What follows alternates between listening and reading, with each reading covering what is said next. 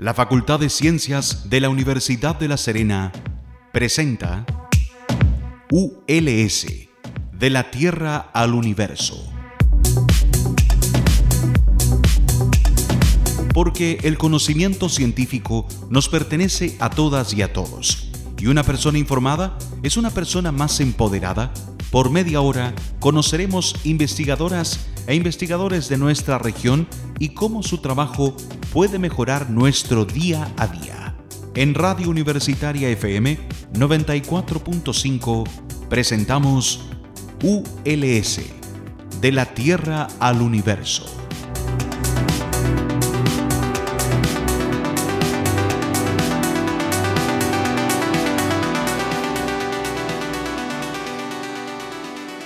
Muy buenos días, estimadas y estimados auditores. Mi nombre es Marcela Gatica y les doy la bienvenida a un nuevo capítulo de ULS de la Tierra al Universo aquí en tu radio universitaria. Y hoy día les traigo un temazo, un temazo que nunca en los casi ya tres años de este programa habíamos conversado que tiene que ver con la meditación. Así es, la meditación es lo que ha tomado harto auge, yo diría, estos últimos años, sobre todo también ahora que nos estamos acordando más de nuestra salud mental, también por la pandemia. Pero vamos a hablar de la meditación, pero también las bases que tiene la meditación desde, la neurociencia. Y hoy día tengo, pero un lujo de invitados. Me estoy conectando un par de kilómetros de distancia porque estoy hablando con el doctor Ricardo Ramírez, quien es académico, profesor de la Facultad de Medicina de la Universidad Nacional, bueno, Andrés Bello, en Viña del Mar, así que estamos hablando de distancia. Y también él es profesor de yoga y meditación y tiene un diplomado en mindfulness. ¿Cómo estás, Ricardo? Buenos días. Hola Marcela, muchas gracias por invitarme. Aquí dispuesto a conversar un ratito. Oye, muchas, muchas gracias de verdad por, tu tiempo. Yo sé que estaba muy ocupadito, que tenía buenas eh, talleres, conferencias y cosas del área justamente. Y te agradezco porque es la primera vez que hemos hablado de este tema. Nunca hayamos hablado de, de, meditación en este programa. Porque, y quiero que empecemos que contándole a la gente qué es la meditación, porque yo creo que esto está en auge, hay mucha información en redes, hay mucho en la televisión, hay mucha gente dando talleres, cursos, meditación en la playa, y de repente uno a lo mejor se pierde y puede que esté confundiendo cosas y no, saben realmente lo que, lo que es la meditación realmente. Exacto. Em, sí, de hecho esa pregunta ya es una pregunta súper amplia para explicar. Eh, va a depender mucho de la, de la tradición, la forma de definición, pero no podríamos hacer como dos definiciones. Quizás una definición eh, más basada desde particularmente el yoga, por ejemplo, como tradición. Y ahí en el yoga, eh, yo diría que la meditación se define, bueno, en los Yoga Sutra se define como yoga chitta vritti nirodha. Yoga es la eh, restricción o la regulación de las fluctuaciones de la mente. ¿ya? Ahora, ¿cuál, ¿cuál es el sentido de hacer esto, no es cierto? Eh, también Patanjali en este escrito primordial del yoga lo explica y dice Tada drashtu swarupea vashtanam. Porque si el practicante, cuando el practicante hace eso, entonces reconoce su verdadera naturaleza. Sea, la meditación es una estrategia que lo que busca es que tú eh, conozcas en profundidad quién tú realmente eres.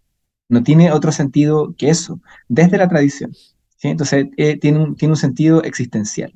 Y por lo tanto, desde muchas tradiciones la meditación no es entendida como una técnica o un proceso, sino que es entendido como un estado de la mente.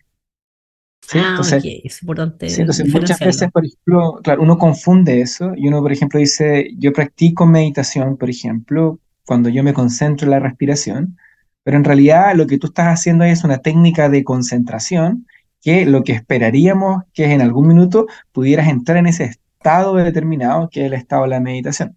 ¿No? que sería un estado diferente, por ejemplo, del de la vigilia, ¿no? que estamos durante el día, y del sueño, por ejemplo, cuando estamos en la noche, y del sueño profundo, ¿no es cierto? como lo define el yoga, que sería este sueño donde no hay ensoñación. Entonces, serían cuatro estados diferentes que el ser humano puede, puede, puede vivir su vida, y uno sería este estado meditativo. Eso podría ser, por ejemplo, desde, desde, la, desde la visión tradicional, desde el yoga, por ejemplo. ¿Mm? Pero hay que, ¿Cómo sabe uno? Yo sé que esta pregunta es súper difícil, porque como hablábamos recién, hay, mucho, hay mucha información, esto está igual en boga, hay mucha gente haciendo talleres, cuentas de Instagram, talleres la, por aquí en la playa, por ejemplo, y alguien a lo mejor te está escuchando y dice, chuta, a lo mejor lo que yo hago son técnicas de meditación, pero no he logrado meditar, por ejemplo, no he entrado en ese estado. ¿Cómo, cómo, cómo sé yo, muy desde la ignorancia, realmente si estoy siendo exitosa o no con, una, con, una, con la con alcanzar la meditación y, alcanzar otro estado, en el fondo? Em, es una súper buena pregunta. Ahora, esa pregunta em, tiene en sí misma un defecto, porque la, meditación funciona eh, como, muy en contra de toda la lógica que nosotros normalmente vivimos. Nosotros vivimos una estrategia como de, de, la obtención de cosas, ¿no? O sea, cuando yo sé que logro este estado, entonces eso em, tiene, tiene a la base una, una condición, y es que yo creo que estoy en un estado hoy día, ¿no es cierto? Y que la meditación me va a permitir lograr un estado diferente. ¿cierto? Tener una mirada efectiva. O sea, yo tengo, me falta algo y mañana yo voy a lograr otra cosa. La meditación, por definición, no es algo que se logre. Eh, la, meditación es un estado, se, se, reconoce como el estado un estado natural del ser humano. Y es cierto que cuando estás dormido probablemente no vas a estar en un estado de meditación, ¿no? O cuando estás muy estresado, con tu mente muy dispersa, tampoco vas a estar en un estado, pero este es un estado natural. De hecho, y ya voy a aclarar qué es, pero inicialmente eh, la meditación no se hace con, con, con, con, el deseo de obtener algo. El, deseo de obtener algo es específicamente lo que te aleja de lo que es meditar. O sea, cuando una persona está meditando y se pregunta a sí misma, ¿lo estoy logrando? Evidentemente en ese momento es seguro que no vas a estar meditando. Claro, porque te has desconcentrado, ¿no? Porque, te fijas, entonces la desconcentración tiene que ver con este, con este, con esta, con este deseo de obtener algo, en ese, en ese caso particular, como en esta pregunta. Ahora, ¿cómo uno podría definir? Yo, entiendo que queramos definir, ¿no es cierto? Eh, ¿Cómo yo podría, cómo podría entender la meditación? Es un estado de ecuanimidad mental, un estado de calma mental, es un estado donde yo soy capaz de observar todo lo que me ocurre físicamente y, mentalmente, ya sea cognitivamente o emocionalmente, pero sin estar identificado con ello.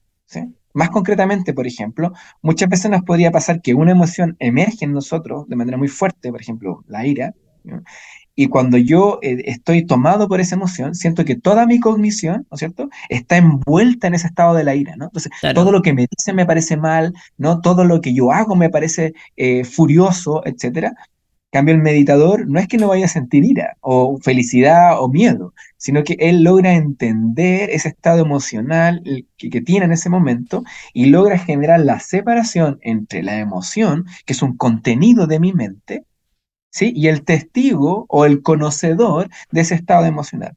Cuando yo logro hacer eso, logro generar esta, esta comprensión de qué es un objeto de mi cognición y quién es el conocedor, y puedo estar eh, simplemente eh, con el conocedor, es decir, conmigo mismo, sin objetos de cognición, entonces voy a estar meditando. Uh, suena, igual suena como un desafío enorme porque pensemos también, pensando el día del contexto que tenemos actual, ¿cierto? Estamos, bueno, todavía la pandemia no ha terminado, pero estamos, por lo menos la fase de encierro ya pasó, ¿cierto?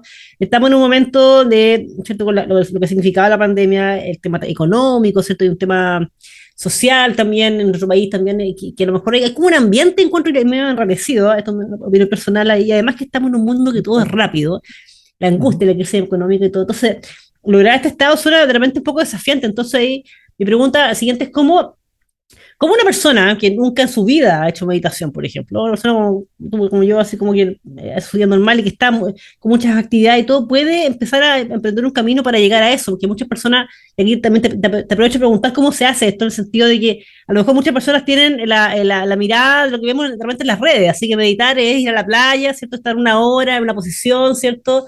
cerrando los ojos, escuchando el mar, no sé, como que una musiquita, una cascada de fondo. Eh, ¿Necesariamente así? ¿Es un estereotipo? Claro, no, pues, sí, no, no, no es, no, es tan así. Lo primero que te podría decir es que eh, es, paradójico, y lo voy a tratar de explicar, que sea tan difícil, o que, o que, o que parezca tan difícil. ¿Por qué? Porque yo aquí someramente había dicho en la primera definición de que la meditación o el estado meditativo sería, ¿no es cierto?, esta capacidad de reconocer qué cosa es un objeto de tu cognición y, y, entender quién es el que conoce ese objeto, ¿no es cierto? Claro. Pero si lo piensas, si lo, si lo pensamos bien, aquello que conoce eres tú mismo, ¿no? Tú te despiertas en la mañana, ¿no es cierto? Y alumbras tu vida con tu atención, con tu conciencia, y eso es lo que tú eres. Por lo tanto, el conocedor de toda experiencia es lo más inmediato y concreto que tienes en tu vida. ¿no? ¿no? Puede haber un pensamiento si no hay alguien que lo está pensando. No puede haber una emoción si es que no hay alguien que, que siente esa emoción, ¿no es cierto? No puede haber una experiencia si no hay un experimentador. Por lo tanto, el experimentador es lo más inmediato, concreto, y es probablemente la única certeza que tenemos en nuestra vida. O sea, esto que, está, que me está pasando a mí, esta entrevista en la radio, podría ser una ilusión generada por un genio maligno, ¿no? A lo de acá, de lo que está pasando acá, pero de lo único que yo podría estar seguro es de que yo estoy teniendo esta experiencia. Es que hay alguien que está teniendo esta experiencia. Puede ser equivocada, falsa, irreal, etcétera, pero seguro que para que haya en estas condiciones, falso, irreal, ilusorio, tiene que haber alguien que tenga esta experiencia, que lo atestigue. Y ese eres tú mismo. Entonces es lo más inmediato que tienes, que eres tú. Lo que ocurre es que nuestra mente está tan extrovertida normalmente, ¿cierto? Que nuestra mente está, y esto no es algo malo, pero nuestra mente está enfocada hacia afuera normalmente, hacia nuestra relación con los objetos, relaciones, experiencia, que no nos tomamos el tiempo de preguntarnos quién es el que tiene esta experiencia. Sí, y por eso resulta, entre comillas, eh, tan complejo. Pero, pero como te das cuenta, es algo muy inmediato. Entonces, al ser algo tan inmediato, no, no depende de absolutamente nada. O sea, no, no, tienes que estar en la playa o en una montaña en los Himalayas para meditar o en ninguna, o ninguna, o sea, es cierto que hay ciertos lugares, ciertas posturas, ¿no es cierto? cierto trabajo que tú puedes hacer para favorecer esto, eso es verdad, eso, y sirve mucho cuando inicias la práctica, pero no son, son apoyos, no, no, es algo que sea fundamental, porque si estamos hablando que la meditación es estar con quien tú eres, tú siempre eres. Pues, no puedes, o sea, hasta, por lo menos hasta tu muerte, siempre vas a ser tú. Entonces es, algo concreto e inmediato. O sea, yo voy caminando, voy en la micro a lo mejor, escuchando una música y concentrada y ese, es un tema porque, como tú dices, hay muchos estereotipos, entonces uno dice, porque yo creo que lo, que le pasa a mucha gente es que dice, chuta, con el estilo de vida que tengo, cero tiempo tengo para darme el, tiempo, la, la, redundancia de irme a la playa y estar una hora, ¿cierto?, mirando el mar. Entonces, es bueno eh, romper esos mitos. Mira, quiero que sigamos conversando un poquito también sobre quiénes pueden meditar, si las personas pueden, y también qué es lo que le pasa al cuerpo cuando, cuando meditamos. Pero tenemos que hacer ante un pequeño break musical y vamos a ir con un, grupo aquí, yo sé que tú eres eh, fanático que tiene que ver con lo que estamos conversando. Vamos con eh, Corporation y un tema, bueno, muy ad hoc, que se llama Hari Krishna. Vamos, vamos y volvemos.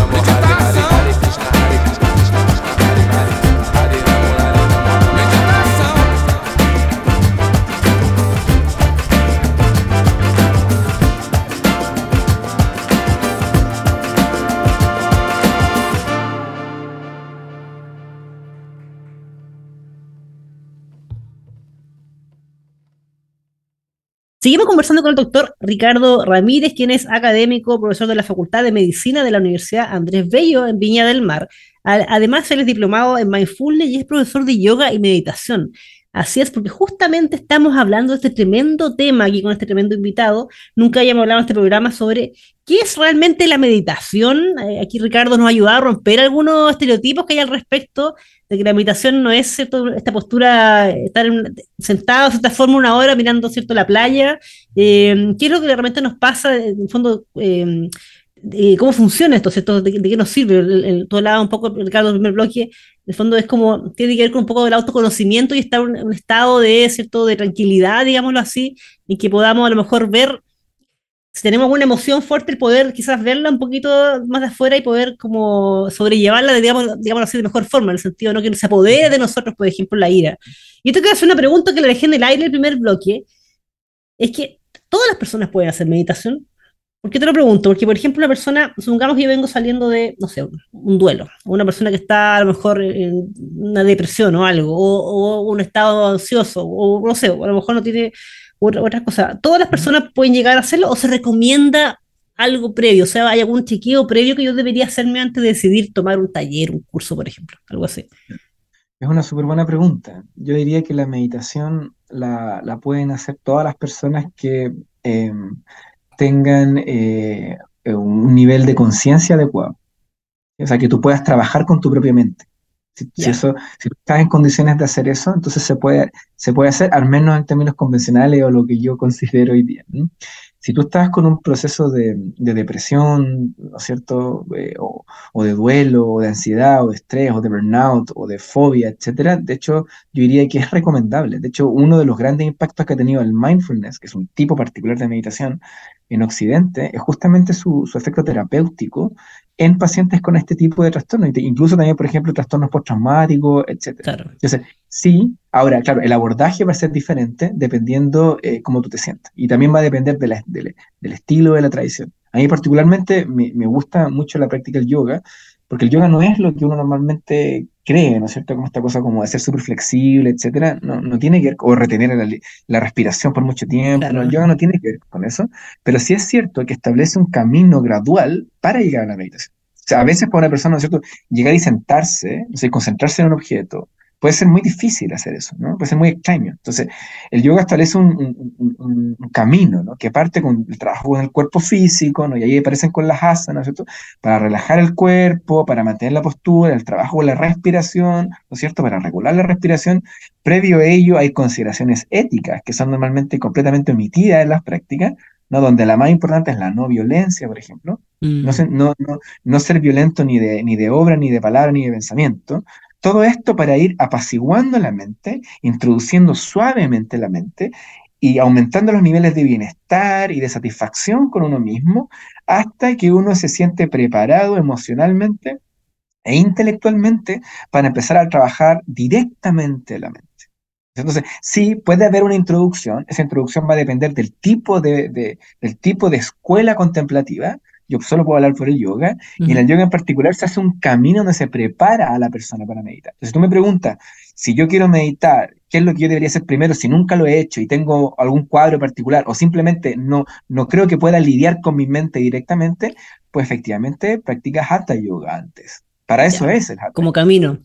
Claro, porque uno puede tener miedo de, de repente abrir algunas puertas también, encontrarse ahí con, con, temas que a lo mejor no, estamos como evitando, no sé, no, no quería abrir. Absolutamente y eso puede ocurrir. Para eso necesitas un buen guía, un buen guía. Y de hecho, el modelo que nosotros tenemos aquí en la UNAV de intervención basado en yoga, digamos en contexto académico, justamente lo primero que hace es aumentar los niveles de bienestar y de relajación corporal y mental.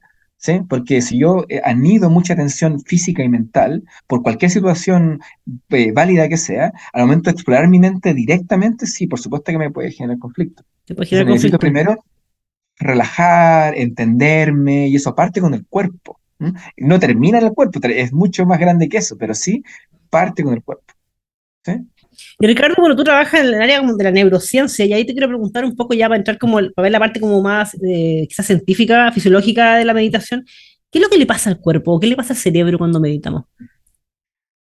Eh, pasan muchas cosas. La misma pregunta yo, que yo, diría, yo diría que lo podríamos clasificar, en, podríamos hablar de varios niveles. Eh, yo me especializo en uno y, podría como comentar más ese.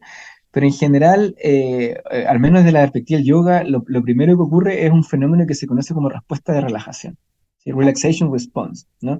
Que se llamó así en oposición a la respuesta al estrés. ¿cierto? Al stress response, que eh, también es súper clásico y fisiológico. O sea, si uno lo sabe, normalmente cuando uno se enfrenta a un elemento estresor, el cuerpo reacciona con dos vías, ¿cierto? una neuronal y una neuroendocrina, es preparando el cuerpo para el estrés. ¿sí? Y eso, en, términos neuronales, involucra la activación del sistema nervioso autonómico, la vertiente simpática. Y eso que hace que activa tu cuerpo, ¿no es cierto? Eh, moviliza toda tu energía hacia los músculos, dilata la pupila, ¿no es cierto? Para que tú puedas reaccionar. Eso es, eso es fisiológico, es súper necesario, pero también consume mucha energía, ¿sí? Eh, corporal. Entonces, nosotros normalmente en, este, en, nuestro ambiente estamos constantemente bombardeados por estímulos que nos provocan respuesta al estrés. Y esa es la base de la ansiedad, de la fobia, del burnout, del, del, del estrés crónico, etc. Por otra parte, la meditación activa, digamos, el circuito completamente opuesto, que también es el sistema nervioso autonómico, pero es el parasimpático, y que, y que relaja todo el cuerpo. ¿No es cierto? Entonces, es una respuesta a veces, a veces eh, de activación, a veces de inhibición, pero que provoca el efecto diferente. Disminuye los niveles de cortisol, disminuye los niveles de adrenalina, ¿no? Entonces, relaja el cuerpo. ¿Sí? Y al relajar, y ese es el primer efecto. Y ese efecto es muy terapéutico para, para muchísimas personas. Pero eso lo podríamos llamar como un nivel fisiológico, digamos, o, para hacerlo más simple, del cuello hacia abajo, digamos, Y del cuello hacia arriba en el cerebro pasan muchas cosas. ¿sí? Em, la primera es la, eh, es la regulación del sistema límbico, ya que es un sistema un poquito polémico, no se sabe bien si es un sistema en sí mismo o no, pero sí es cierto que hay eh, regulación, por ejemplo, de la actividad de la amígdala, que está encargada de las emociones básicas, por ejemplo, también eh, potenciación del hipocampo, por ejemplo, que es, un, que es una región fundamentalmente asociada al aprendizaje, y y además la activación de un tipo de red particular que se conocen como las redes atencionales. La meditación, si uno lo quisiera ver como cognitivamente, se, trata fundamentalmente el manejo de la atención. ¿sí? Eh, meditar es atender, es atender, es estar atento a lo que ocurre. Por eso uno de repente escucha este eslogan como eh, está, eh, vive en el presente, claro. quédate en el presente, tiene que ver con que tu atención tiene que estar enfocada en lo que ocurre ahora. Entonces, ¿por qué esto es tan relevante? Porque si, si tu atención está puesta en lo que ocurre, tú te vas volviendo consciente de lo que está pasando en tu mente cuando está ocurriendo. Entonces, el estado opuesto, o más o menos opuesto, es el estado de la dispersión de la mente, del vagabundeo mental, que también tiene asociado redes neuronales específicas, particularmente el Default Mode Network, o la red de funcionamiento del cerebro por defecto, y cuando tú estás vagando mentalmente, estás siendo invadido por una serie de pensamientos y emociones que tú no tienes control de ellas. No te das cuenta que la estás teniendo. Entonces, no sé, de repente voy caminando y yo voy diciendo, tengo que estar con Marcela para la, entrevista y de repente me doy cuenta de, quiero, de que me quiero comer un helado. Y no tengo idea cómo pasé de un lugar a otro. la ciencia dice que eso pasa más o menos el 48% del tiempo de vigilia de los seres humanos. El 48% del tiempo de vigilia. O sea, el 48% del tiempo en el que yo estoy eh, realizando actividades, no estoy atento a lo que está ocurriendo. Y después yo interpreto la realidad a partir de eso, pero no estuve ahí, estaba completamente desacoplado perceptualmente. ¿Te fijas? Y eso es eh, base para muchos trastornos, como la depresión, la ansiedad u otro. el vagabundeo también, también de la creatividad y de un montón de cosas muy positivas también, eso hay que decirlo. Pero el estar ahí desatento te mantiene en un estado con una nube sin claridad de lo que ocurre. En cambio, la meditación activa las redes atencionales tema de alerta, vigilancia, orientación, y te tienen presente en lo que ocurre. Entonces tú te das cuenta de lo que pasa y comienza el proceso de, autoconocimiento. Sí, yo pensaba quizás cuántos, cuántos niños y niñas que, han tenido trastorno de, atención, por ejemplo, que han sido medicados por décadas, a lo mejor con este tipo de, procesos podrían mejor haber trabajado un poco más también. Sí. de, hecho, de hecho, solo para precisar, en el 2017 o 2018 en, este país se aprobó una ley que se llama la ley Ritalin. Yo participé en la Comisión de Educación de la Cámara de Diputados en esa, en esa modificación. Y era justamente que los colegios estaban condicionando la matrícula de los estudiantes con déficit de atención a la hiperactividad al consumo de Ritalin. Sí. Y eso no está, y eso era, era incorrecto desde los criterios psiquiátricos. Y a nosotros se nos invitó a participar para promover estrategias no farmacológicas de bajo costo y no invasivas para tratar a estudiantes con déficit atencional y hiperactividad. Estamos hablando de niños de kinder, 5 ¿eh? años, tomando Ritalin, 6 años. Y nosotros promovimos y quedó en la ley estipulado que en los colegios se tienen que enseñar estrategias contemplativas como una de las tantas posibilidades para tratar este tipo de, de, capacidades o, de síndrome. De hecho, la meditación está comprobado que favorece, por ejemplo, que, que ayuda al, al entrenamiento contra el déficit atencional. Sí, ahí para ir cerrando el programa, porque ya se nos pasar volando el tiempo y para variar me quedo aquí con miles de preguntas que hacerte. Un poco ahí, como para cerrarlo también, y como tú estás en esta interfase, ¿cierto? Eh, muy entretenida que tiene que ver, tú eres de la neurociencia trabajando y además eres experto en meditación, tienes como tienes acierto estas dos, estos dos lados. Entonces has podido un poco ver in situ, a nivel como eh, comprobar eh, empíricamente ciertos los efectos. O sea, si nos puedes contar un poquito más, tú hablaste recién de, efectos en niños y niñas de esa edad, por ejemplo. Ah, eh, dijiste que era muy terapéutico también, pero ¿hay algún, algún área en particular en que, se vea un efecto probado, bien, o sea, que, se vea, que sea bien patente o fuerte el efecto de, de meditar para tratar, por ejemplo, algún, alguna patología en particular, por ejemplo, o, alguna condición, por ejemplo? Em, yo te diría que hay muchas, hay muchísimas, pero yo te diría que las que más se usa hoy día son los trastornos afectivos. Y cuando hablamos de trastornos afectivos, estamos hablando de estrés, estamos hablando de ansiedad, estamos hablando de depresión, burnout, fobias, trastorno obsesivo compulsivo, estrés postraumático, entre otros. Ya existen manuales de eso, eh, comprobado empíricamente. Si, si, tú entras a la literatura científica y buscas eso, eso está absolutamente comprobado. Y es simplemente porque muchos de estos trastornos se basan justamente en estos pensamientos eh, vamos a llamarlos rumiantes, si se les llaman cognitivamente, que condicionan tu experiencia, toda tu percepción. O sea, la depresión, entre otras cosas, contiene una serie de pensamientos negativos sobre ti mismo o sobre otra experiencia, pero que permean toda tu vida, toda tu vida.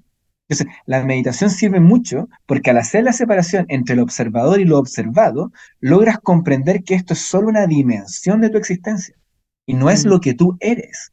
Y a partir de eso puedes verlo, cómo estos pensamientos nacen y desaparecen en tu campo cognitivo. Entonces eh, comienzas a comprenderlo y a regularlos, por ejemplo. Es muy importante lo que tú dijiste, porque pensé el clásico ejemplo de, oh, tengo una llamada perdida de mi jefe, mi jefe, y uno empieza a pasarse 100 mil rollos de, oh, chuta, a lo mejor me van a echar, quizás que hice, y a lo mejor era para pedirte, no sé, hoy se me quedaron las llaves, no sé, cualquier cosa, pero uno puede a lo mejor pasar un fin de semana completo, angustiada, angustiado, ¿cierto? Por una situación así, entonces en ese sentido, sí. Más encima esta sociedad que vivimos tan rápida todo, y creo que nos cuesta enfocar en nosotros mismos. Ricardo Ramírez, bueno, académico de la Universidad Andrés Bello de Viña del Mar, además profesor de yoga y meditación, te quiero dar las gracias por estar con nosotros hoy día en Radio Universitaria. No, muchas gracias a ti, Marce, por la invitación. Y muy cortito, a pesar de todos los efectos eh, cognitivos que tiene la meditación, me gustaría decir algo importante, y es que la meditación no es un entrenamiento cognitivo. La meditación, en el final de los días, es una práctica espiritual que lo que busca es que tú entiendas quién eres y que es la pregunta, digamos, existencial con la que deberíamos vivir y resolverla con alegría todo en, el curso de nuestra vida. Así es, la pregunta de quiénes somos, para dónde vamos, eh, bueno, quiénes somos en este mundo. Yo creo que muchas muchas líneas que apuntan para allá y, y, con la rapidez del mundo hoy día pocas veces nos detenemos a preguntarnos esas preguntas preguntando esas preguntas, en realidad, a reflexionar estas preguntas, ¿cierto? Que son tan, tan importantes. Ricardo, muchas gracias por estar con nosotros hoy día en Radio Universitaria. Y bueno, estimadas, estimados, recuerden que estamos cada martes y jueves a las 8 de la mañana aquí en la 94.5, su radio universitaria. Estamos también en todas las redes sociales con Ciencias ULS, Ciencias ULS. Y este programa, por supuesto, al igual que todos los anteriores, ya va a estar un rato más disponible en nuestro canal de Spotify. Así que les dejo un abrazo a todas y todos y que tengan una muy buena semana. Chao.